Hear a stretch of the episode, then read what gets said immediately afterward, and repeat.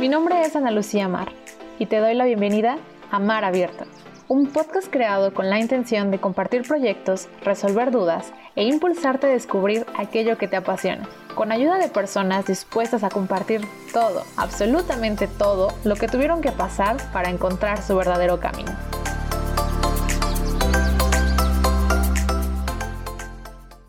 En este episodio platicamos con Luis Felipe Salas.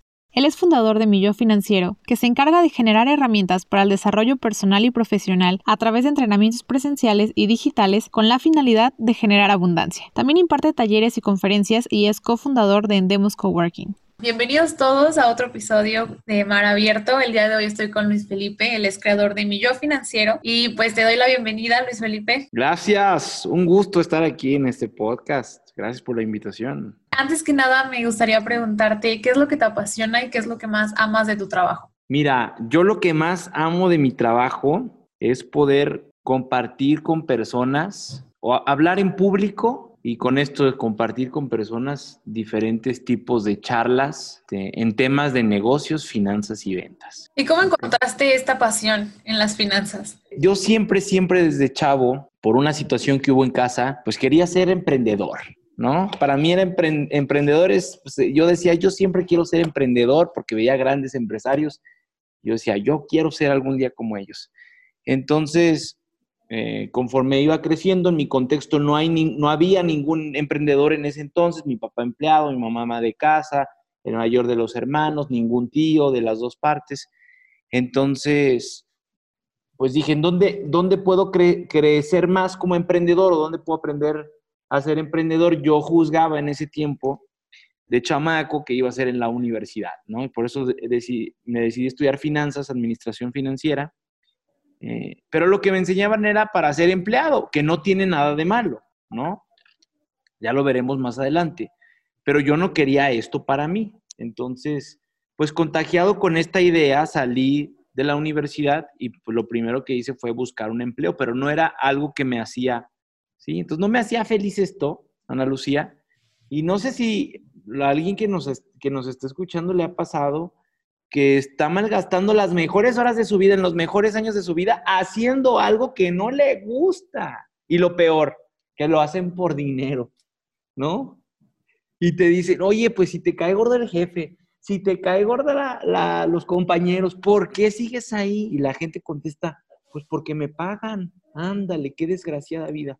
Y yo era uno de esos. Pero en el camino me di cuenta que más personas estaban igual con el mismo error que yo, de pues trabajo por dinero. Eh, en ese tiempo empecé a hacer un blog de finanzas y así fue como nació mi yo financiero, de un blog, ¿no? Como este, a lo mejor el podcast, ahorita me cuentas tú, nació así del hobby, pero mi yo financiero nació así, de poder compartir blogs de finanzas personales a la gente y empezamos a hacer una comunidad hace alrededor de ocho años, poquito a poquito. Con los blogs, o sea, no era tan fácil llegar a las personas. ¿Cómo le hacías? Sí, no, no era tan fácil. O sea, el blog fue, era un blog en una página súper horrible, ¿no? Y desde Facebook yo jalaba poco tráfico. En ese tiempo estaban de moda, eh, para ponernos ahí en contexto, si saben un poco Wherever Tomorrow y esos primeros influencers que yo ni siquiera figuraba en mi yo financiero, era una página que hablaba de finanzas personales. Eh, y ahí fue como empezábamos, no, ni, ni me acuerdo el proveedor del blog, pero sí fue un blog súper sencillo. Entonces lo primero que yo saqué y lo que siempre le digo a la gente con la que trabajo es, Empiecen con lo que sea, no importa que esté feo. Sí, pero empiecen, ¿no? Entonces, pasaron los años y renuncié a mi empleo. En ese tiempo, mi novia y mi esposa también había renunciado. Los, ahora mi esposa, los dos eh, andábamos sin empleo y dije, pues voy a dar una conferencia, ya tengo una comunidad. Y hicimos una primer conferencia, la llenamos, ¿no? Como con ciento y cacho personas. Eh, y ahí empezó. Una vez que pateamos la puerta, las demás puertas comenzaron a abrirse. Y pues hasta el día de hoy que nos hemos ido por todo México, desde Los Cabos hasta Mérida, a promulgar decenas de conferencias, seminarios, entrenamientos. En Justamente esto que quiero que platiques un poquito más a fondo de los talleres, ¿cómo, ¿cuál es la finalidad de, de mi yo financiero? Ok, mira, nosotros en mi yo financiero, digo nosotros porque tengo un equipo, no podría hacerlo solo, tenemos el firme compromiso de poder ayudar a personas, en, en específico nuestra visión o nuestra gran meta peluda y audaz es ayudar a un millón de personas a lograr su libertad financiera. Y es un concepto trillado, porque libertad financiera en Instagram, pues hay un montón de cosas erróneas que según esto es libertad financiera, pero no lo es. Entonces, eh, los entrenamientos están basados en esto, en ayudar a la gente a encontrar qué les gusta y a partir de ahí poder encaminar a, a ser emprendedores o desde ser empleado poder llevar su propósito de vida y en el propósito siempre, siempre, siempre encontraremos la abundancia, la felicidad y la riqueza.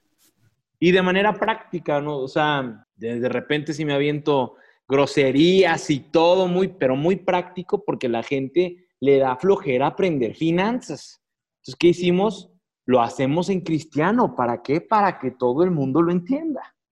Eso te iba a preguntar, ¿cómo haces para hacer este clic o conectar con las personas en este mundo de finanzas? Porque pues no es que es algo aburrido, pero a lo mejor dices finanzas y ya tienes como que otra perspectiva de, ay, no. Mira, lo primero es necesitamos ser conscientes y decirle a la gente, oigan, con finanzas, aunque tú seas diseñador, aunque seas comunicólogo, aunque seas marihuano, todos los días interactuamos con el dinero, ¿no? Todos necesitamos dinero, a menos de que vivieras en una isla remota. Eh, y eso es lo primero. Y luego lo segundo, yo utilizo cuatro ingredientes en mis ponencias. La primera es comedia, ¿no? Y elocuencia. La segunda es uso práctico. Si haces todo en pasos, cuando das información, a la gente le entra. La tercera es motivación o inspiración. Necesitamos contar historias. Por eso es súper bueno saber comunicar y ser un buen, un buen storyteller para contar historias profundas que conecten con las personas. Y la última, yo le digo hablar con belleza pero tener una oratoria muy pulida para que el mensaje pueda entrar, saber modular la voz y hacer todas estas eh, cosas que te enseñan en oratoria para poder llegar al subconsciente de las personas y dejar algo, aunque sea chiquito, una palabra, una frase o una metodología en su cabeza para que se pongan a fregar. ¿Y ¿tienes algún método, algunas, no sé, algunas estrategias que utilices para que tú te sientas motivado y, y puedas realmente transmitir esto, porque yo entiendo, o tienes días tristes o malos, para que eso no te afecte en, en, lo que haces, porque al final tú eres el que está transmitiendo esa energía. Claro, creo que cualquier persona que emprendamos cualquier tipo de proyecto, no solamente emprender un negocio, cualquier tipo de proyecto, tenemos que saber lidiar y disfrutar el fracaso, porque la vida está llena de fracasos y todo el tiempo hay fracasos. Entonces, creo que eso es lo primero, saber que de 10 cosas que vas a hacer, 9 te van a salir de la fregada, pero una va a pegar en grande. Eso es una, saber lidiar con el fracaso. Si sé lidiar con el fracaso, entonces mi espíritu de resiliencia va a incrementar, por lo tanto mi energía incrementa y mi emoción también lo hace. Y la otra es, necesito tener, me voy a escuchar muy romántico, Ana Lucía, pero necesitamos tener un motor un motor que nos impulse todos los días, aunque tenga hueva, aunque esté desmotivado. Pero si yo tengo un motor más grande encima de mi vida misma, voy a poder alcanzar y pararme a la hora que me tenga que parar y dormirme a la hora que me tenga que dormir, porque el motor me impulsa, me hace sentir fuego en la sangre, pólvora en los intestinos para ir por aquello de lo que yo quiero. Entonces yo creo que estos dos ingredientes, acostumbrarte al, fracaso y pues tener un motor, algo que sea la gasolina que te impulse para adelante. En este momento, ¿cuál consideras que es tu motor? Pues mira, tengo, tengo varios. Este, el primero de ellos, pues mi compañera, que es mi esposa, Marcela, que me impulsa a seguir adelante. Y el otro es que yo, además de mi yo financiero, tengo otros negocios. Entonces, mi motor es poder eh, dedicarme mínimo seis horas al coaching, todos los días platicar con gente, entonces todos los días ando platicando con gente y ese es mi motor, lo que me, lo que me inspira, escuchar problemas, encontrar soluciones. Entonces, esos dos. No solo el, eh, mi esposa, la persona, sino también lo que hago, porque lo hago para los demás. Ahorita pues mencionamos eh, la mejor inversión, pues es invertir al final en, en uno mismo. ¿Cómo crees o cómo podemos tomar acción para comenzar a hacer esto? Mira, yo creo que, que toda la gente dice, dice esta frase, no, no, la mejor inversión. Vacía tu, men, tu dinero, tu bolsa, no sé cómo va el, el verbo ese de un expresidente de Estados Unidos, pero nadie lo lleva a cabo, eso es lo, es lo primero, ¿no? O sea, sí, hay que invertir uno. Y cuando tú le dices a una persona, oye, hay que pagar cierta, ciento tantos mil dólares por tu educación, la gente se va para atrás, ¿no? Prefiere comprarse un iPhone, 200, 300 mil pesos en una boda en unos 15 años, pero no invierten en ellos mismos. Entonces, yo creo que la parte de la educación o de la autoeducación, no, es necesario que tengas que, que ir a un seminario, un curso, es crucial para elevar nuestro nivel de conciencia, ¿no? Y poder discernir que sí y que no me entra a la vida, ¿no? Entonces, pues no es lo mismo leerte un libro al año que leer 11 libros de diferentes autores y tener un punto de vista mucho más claro y específico hacia qué es lo que quieres. Entonces, yo con lo que empezaría a recomendarles, Ana Lucía, a los que nos están escuchando, es que se conviertan en los directores generales de su educación. Sí, eso ahorita, justo cuando mencionaste esta parte de que todos queremos ganar dinero, pero siendo empleado, ¿A qué, se, a, qué crees que se deba este tipo de, de pensamientos? Yo pienso esto. O sea, ah, yo tengo eh, conocidos, incluso amigos que, que trabajan en una empresa y son felices. Y creo que debe de ir ahí. La gente no puede andar recomendando que sí, pon tu negocio. No es cierto. O sea, el gran secreto es, haz lo que amas de donde, desde donde estés. Si en un negocio, porque a veces, a veces tener un negocio un problemón, o en un empleo. Pero sobre todo es genera múltiples fuentes de ingresos sin trabajar, para que no dependa solamente de tu empleo. Y ahí es donde ya, o sea, voy al empleo por gusto, no por necesidad, no por plata, no por billete. Si, si me empiezo a educar financieramente, porque lo hablamos al principio, que necesito aprender temas de finanzas y creo diferentes fuentes de ingresos que me den dinero sin la necesidad de que yo tenga que trabajar, que hay un montón de opciones, pues ya puedo ir a trabajar sin ninguna pena, ¿no? Y sin angustias. Pero creo que, creo que es de ahí, no, me atrevería o sería muy tonto decir, no, todos tienen que ser emprendedores, porque en, en la práctica nada más no pasa eso. El 9% de la gente tiene un negocio. O sea, sería ir construyendo algo a la par, pues. Yo creo que sí, construir algo a la par eh, creo que ya los tiempos de nuestros padres, eh, generación X, los míos, creo, creo que también los tuyos, o baby boomers para los más rucos que están escuchándonos, pues ellos se conformaban con tener un, un, trabajo o un negocio y mantenían a toda la chiquillada y hasta para otra familia les daba. Ahora no es así. Necesito ser responsable y decir, ok, ¿cómo puedo generar más fuentes de ingreso, pero de manera inteligente sin que me impliquen mi tiempo y mi energía? Y preparar el camino a generar una nueva fuente de ingreso cada año. Y en 10 años vamos a tener 10 fuentes de ingreso. Y tú cuando empezaste mi yo financiero, entonces tenías otro trabajo, ¿verdad? Me dijiste que... Sí, cuando yo empecé mi yo financiero tenía otro trabajo que odiaba, pero ni, era un blog, o sea, yo ni siquiera sabía cómo monetizar ese blog, ¿no? Yo decía, yo pues yo voy a compartir a ver qué pasa. Y, y hasta que renuncié dije, pues tonto, ahí tengo un blog, hay que aprovechar esas dos mil personas que había, creo, en ese tiempo. Oye, ¿y no te llegó a pasar algo, algún pensamiento negativo en tu cabeza así de, ay, no, no lo voy a lograr, lo voy a sacar de un blog? Sí, claro. ¿Tu familia, alguna experiencia así? Sí, claro. O sea, lo, lo que tú dices, tu familia, lo, es lo primero. ¿Qué, ¿Que tú vas a hacer qué? ¿Que emprendedor? Cállese, póngase a hacer algo que un podcast, ¿qué? ¿Qué es eso? No, no, no, usted póngase a lo suyo, construya un futuro, no ande jugando, ¿no? Entonces, pero creo que la familia, y yo lo vi así, porque también a mi hermana le pasó, yo le decía, no consigas trabajo, vente de emprendedora. y la familia te ama, obviamente quiere lo mejor para ti y pues obviamente no quiere que sufras. Y por eso te da esas recomendaciones, no es porque te quieran fregar. Eso es la familia. Sí, me tocó lidiar que, ¿y ahora qué? Y no tienes dinero, y esto y lo otro. Pero creo que ahí debe ir la convicción por adelante. Y luego vienen los problemas internos de que ya se me descompuso la computadora, ¿no? O que ya no me sirve un micrófono y a la mitad de la ponencia se me apagó el micrófono, no sé qué hacer. Externas como la conferencia de Luis Felipe estuvo un, del asco. No me acuerdo que cuando empecé, pues empecé a los 23, toda la gente me decía, este es novato, ¿qué nos va a venir a enseñar de dinero? Este es cuincle. Eh, y pues esas críticas también, esa vocesota de allá afuera también te, te hace que te derrumbes. ¿Qué creo que nos puede ayudar? Lo primero, ya lo dije, la convicción de que tú sabes que lo vas a hacer, no sabes cómo, pero sabes que lo vas a hacer contra todos. Y yo creo que esto es como ir en una lancha, en un río turbulento y vas remando en contra del río, ¿no? O sea, siempre, toda la vida te va a pasar. Creo que es falta de madurez, pero es natural.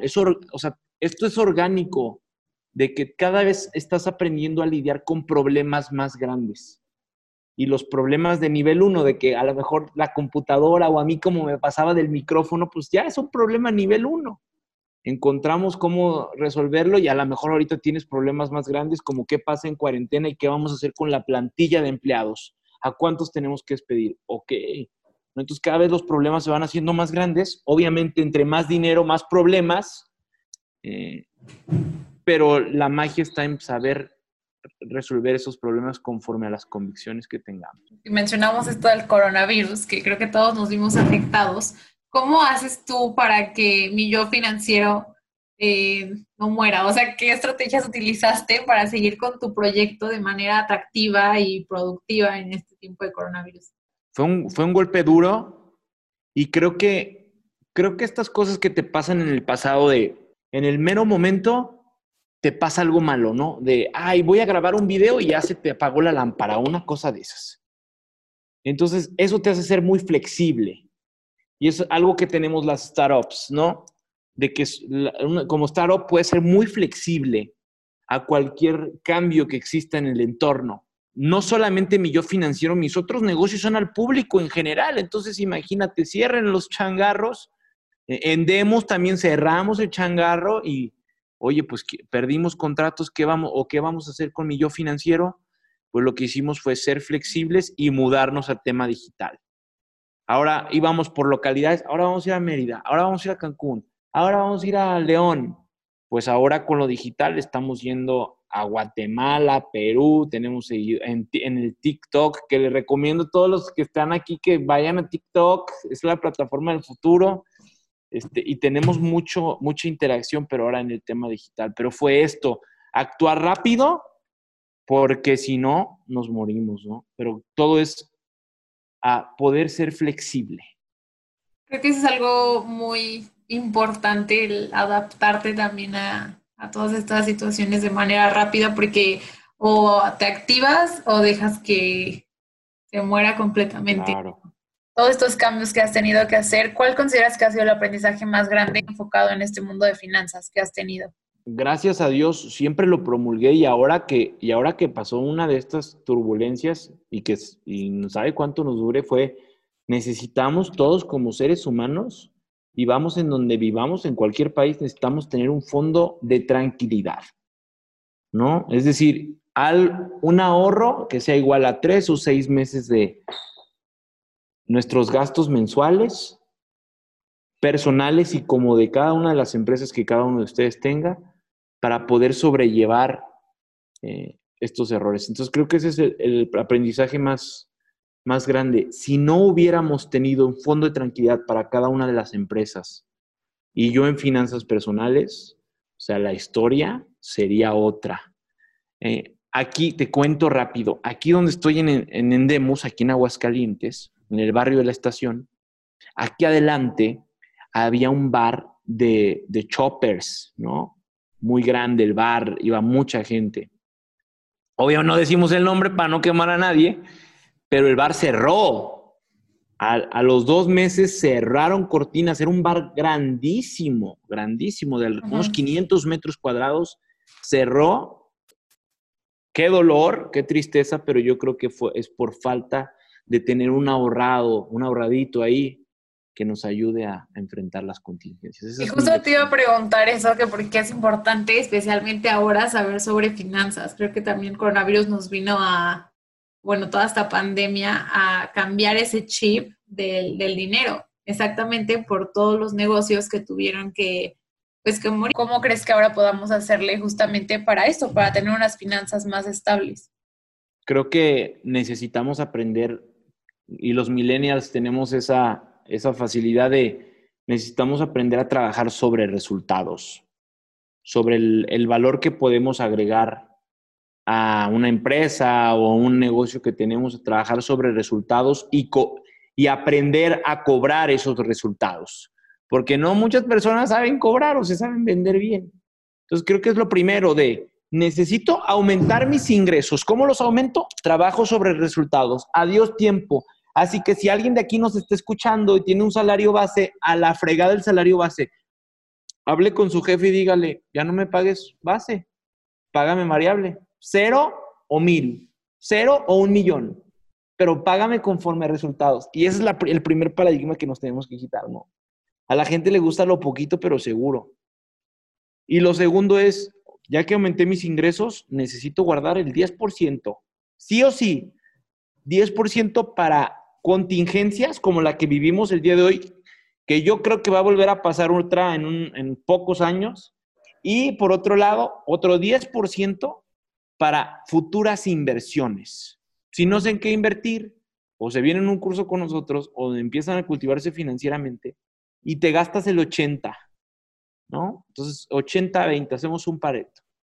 Para el yo del futuro, en tranquilidad y en inversión, y yo del presente, te gastas el 80 creo que esa, creo que por ahí podemos empezar. Sí, justamente ahorita que mencionabas que nos gusta lo seguro, bueno, creo que algunas veces no podemos hacerlo de otra manera. Lo seguro es justamente como lo que nos salva día a día. Sí, pero yo creo que si quieres estar seguro, nunca vas a ser libre. Entonces, la libertad siempre trae, dices, bro, la libertad siempre tiene incertidumbre. Si quieres, si quieres estar muy cómodo, pues nunca vas a ser rico, pero si quieres ser rico, vas a terminar muy cómodo. Entonces, creo que la parte de seguridad no tenemos ni la vida. Entonces, tenemos que empezar a vigilar qué escuchamos, qué oímos, qué vivimos acerca o con referencia al dinero cuando estábamos chiquillos, chiquillas, y muchos de los pensamientos de nuestros padres, abuelos de escuela, los tenemos nosotros y por eso tenemos ese tipo de resultados. Eh, se escucha fácil, ¿no? Pero ¿cómo empiezo? Práctica, ¿no? O sea, empiezo ahorrando una cierta cantidad, tengo tres meses para vivir, ahora sí, me aviento. No, tampoco estoy invitando a nadie que se avienta lo tonto. Es primero es tu fondo de tranquilidad, tres meses, y ahora sí vas y, a partir de la mandarina al mercado. Justo investigando un poquito más acerca de, los proyectos y los talleres que tienes, mencionaban una palabra que es la radiografía financiera y me gustaría preguntarte a qué se refiere. Mira, la radiografía financiera, como cuando vas al doctor, hace que ay, te duele un hueso, no sé, te caíste y eh, nosotros hacemos una radiografía financiera antes de, de hablar con nuestros clientes. ¿No? Porque necesitamos saber cuál es el problema en el que ellos están. Y nosotros detectamos o desarrollamos cuatro tipos de problemas que tiene, cuatro tipos de problemas en los que se eh, está atorada una persona. Y estos cuatro tipos de problemas son como una carrera de obstáculos. Si estoy en el primer problema, pues obviamente tengo los otros cuatro. El primero, rápido te los platico, Ana Lucía, es tener creencias limitantes del dinero. Así sacamos la radiografía el dinero es malo, el dinero causa dolor, ganar dinero es muy difícil, ¿no? Entonces, primero, observamos las creencias de las personas. Después, punto dos, y para este punto dos me tardé tres años en escribir mi primer libro, 59 claves para salir de la zona de hueva financiera disponible en Amazon. Eh, y es, pues a la gente le gusta tocar el piano al revés, le da flojera eh, salir de su zona de confort y dicen que tu zona de confort equivale a tu zona de ingresos. Entonces, dependiendo qué tan cómodo estés, serán los ingresos que tienes. El paso, la tercera parte de la radiografía es, vamos a vigilar los hábitos financieros que tienen las personas. ¿Gasta más de lo que gana? ¿Piensa que la tarjeta de crédito es una extensión de sus ingresos? ¿No ahorra, no invierte, no tiene seguros? Eh, y el último es, me falta información financiera. Tengo muchos clientes muy pesados que facturan más de mil millones de pesos y dicen, oye Luis Felipe, ¿cómo le puedo hacer para que me vaya mejor? Tengo buenas creencias, siempre estoy buscando hacer nuevas cosas, aportar más valor. Eh, la empresa tiene buenos hábitos financieros, pero ¿cómo le hago? Ah, estás en el cuarto obstáculo. Te falta información financiera. Y después, fíjate cómo la información financiera está después de todos los hábitos o creencias que debo tener con el dinero y después ya empiezo a aprender de temas de finanzas y estrategias de inversiones y cosas más técnicas. ¿Cuáles son estos retos a los que se ha tenido que enfrentar, ya sea, ya sea tú como Luis Felipe o mi yo financiero en, a futuro, pues, porque creo que se tuvieron que mover muchas estrategias. Por ejemplo, mencionabas que ustedes estaban haciendo talleres y se movían como de lugares. Este, y ahorita, ¿cuáles son estos retos a los que se van a enfrentar? Mira, creo que los retos a los que nos estamos enfrentando es que el primero es nuestra fuente de ingreso más grande en mi financiero, eh, eran los talleres. Viajábamos mínimo una vez en avión al mes, salíamos unas dos veces en carretera y ahora hasta diciembre yo creo que los eventos están cancelados. Entonces, Ahorita estamos trabajando cinco o seis veces más duro para obtener el 50% de los resultados que teníamos. Eh, ¿Qué estamos haciendo? La estrategia digital. Entonces, ¿de qué nos colgamos? Igual, pues, ¿qué hay que hacer? ¿Quién es el experto? ¿Quién es el picudo de este tema e-commerce? Ah, pues encontramos varios por ahí. Ni modo, págate un curso y aprende qué hacen ellos. Entonces, otro desafío fue yo tengo 29, casi 30, y todos mis clientes, el, 90 y tantos por ciento son más grandes que yo, no me doblan la edad. Entrar a TikTok, en donde yo soy de los más grandes, o sea, fue un reto verdaderamente grande porque ahora háblale squinkles, chavitos de 14, 18 años, para que entiendan finanzas. Entonces el reto estuvo padre, estuvo muy atractivo de, tienes a los grandes egos, dándoles coaching y tienes a niños que empiezan a admirarte y a ser como, ahora sí como un influencer. Y el gran reto es cómo monetizo. Porque en TikTok los niños no tienen dinero. Tengo que encontrar la estrategia. Dentro de esos niños hay varios colados. Y esos colados los tengo que llevar por una escalera de valor para poderles vender lo que les estaba vendiendo, pero ahora todo todo online. Y bueno, me gustaría que nos compartieras, no sé si en tu historia cuando estabas emprendiendo o ahorita te hayan dado un consejo y, te haya impulsado justamente a realizar todos estos proyectos. Ándale, Ana Lucía. ¿Cómo me pones a prueba? Híjole, yo creo que, no creo que tenga uno así muy poderoso, pero creo que un concepto que más me ha impactado es, Luis Felipe, no hay desarrollo profesional sin desarrollo personal. Entonces, si no trabajo en mí, en fortalecerme a mí como ser humano, en ser un mejor hijo, un mejor novio, una mejor esposa, eh, una, mejor alumna, alumno, pues en el mundo material, en, el mundo de lo profesional, no voy a poder conseguir resultados. Entonces, a mí me gusta mucho leer cosas como de desarrollo personal y estas, y estas cosas que me ayudan a crecer eh, pues mentalmente, emocionalmente o incluso espiritualmente. Y ya después todos en el mundo físico es mucho más fácil enfrentar todas aquellas tormentas que se avecinan. Justamente te quería preguntar sobre eso, si nos podías recomendar libros, porque a mí me encanta leer, entonces siempre estoy buscando qué más. Claro que sí. Hay, ok, tengo varios. Soy un lector, me gusta leer mucho. Eh, tengo varios. Por ejemplo, si quieren emprender, tengo dos el libro negro del emprendedor, que dice cosas muy ciertas, porque emprender no tiene nada de positivo en los primeros años, hablando materialmente. Eh, el otro es 50 hábitos de emprendedores de Sergio Fernández, un español que está brutal. Deberían leerlo y ver sus videos. Eh, tiene una escuela que se llama Pensamiento Positivo. De desarrollo personal tenemos a Tony Robbins, Anthony Robbins. Eh, tiene, muchos, tiene muchos libros. Buenísimo. Me gusta uno que se llama Despertando tu gigante interior. En marzo íbamos a ir a un evento, pues se canceló por el coronavirus, ni modo. El de dinero, el código del dinero de Raymond Samso y de dinero y de desarrollo personal juntos, el libro más poderoso que la gente puede leer, que se llama Los secretos de la mente millonaria de T. Harp Ecker, Los secretos de la mente millonaria. Es un libro de cabecera que te cambia la vida. Muchísimas gracias. Y bueno, pues también una frase motivadora, ya que, ya que andamos en este, Ándale. este rollo, una frase motivadora para ti o que nos quisieras compartir. Híjole, bueno, no Pueden ser varias, no te preocupes.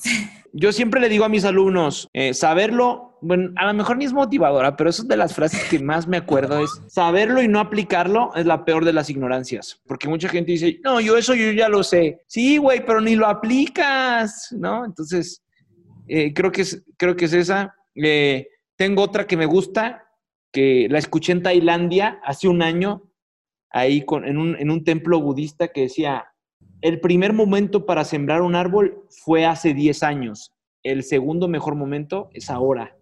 Entonces, no importa la situación por la que estés pasando, si estás joven o muy ruco, pero empieza hoy. Hoy. Se me puso la piel chinita. Sí, creo que esa, esa es una de las que más me gusta, ¿no? Bueno, y ya por último, pues que nos, que nos menciones tus redes sociales, dónde te encontramos, todos tus proyectos, tus talleres, dónde nos podemos seguir empapando de, de información financiera. Claro que sí, tenemos algunas, algunas sesiones de mentoría eh, en grupo cada semana, ahorita que estamos con el tema del coronavirus. Me encuentran en, Instagram como Felipe Finance, finanzas en inglés, o Luis Felipe Finance. En TikTok estoy igual, Luis Felipe Finance, y en, Facebook también Luis Felipe Finance. Este, hacemos diferente tipo de contenido para diferente público, entonces si nos quieren encontrar ahí, y pues en la página de millofinanciero.com, también igual las redes sociales todas se llaman igual. Este, por si quieren conocer más, de, no solo soy este, no soy el único ponente en Millo Financiero, también traigo invitados, entonces si quieren saber de temas importantes, ahí nos pueden seguir. Muchísimas gracias por, por estar en Mar Abierto y por compartirnos tanto. No, pues gracias a ti, Ana Lucía, por, por invitarte, me divertí mucho. Te agradezco mucho que hayas escuchado este episodio. Recuerda que dejaré en la descripción los datos de nuestro invitado. Te espero la siguiente semana con un episodio nuevo.